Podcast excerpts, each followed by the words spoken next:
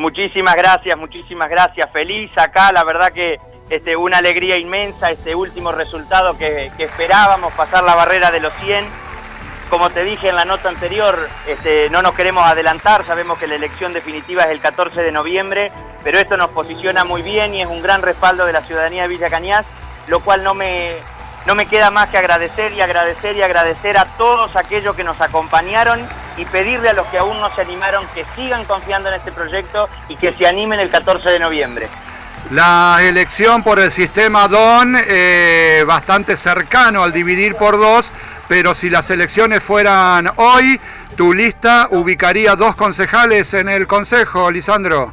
Así es, esos son los datos que, tenemos y, digamos que este, por el sistema DON, como vos bien decís, no, nos posicionaríamos con dos bancas, es decir, no perderíamos las dos bancas que poníamos en juego. Eh, creo que ese mensaje lo intentamos dar a la comunidad y llegó y así nos han respondido. Eh, te veíamos en la previa vivir con mucha expectativa, ¿esperabas un resultado así?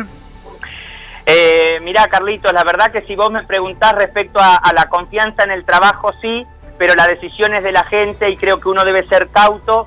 Este, así que yo sabía que habíamos dado todo para que este resultado sea de esta manera, pero la decisión siempre es de la ciudadanía y eso uno nunca lo puede poner en juego, por eso somos muy cautos y respetuosos y, no nos impulsamos ganadores antes de que eso no fuese.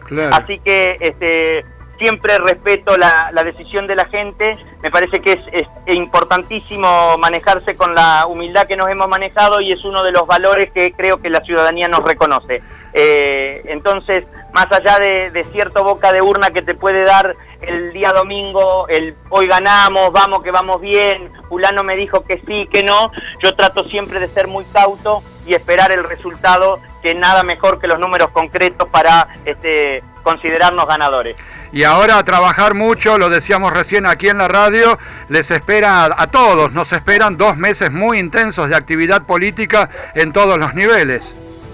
Ninguna duda, ninguna duda, Carlitos. O sea, nosotros vamos a seguir trabajando como hasta ahora, este, pero porque creo que es lo que vinimos haciendo durante estos cuatro años.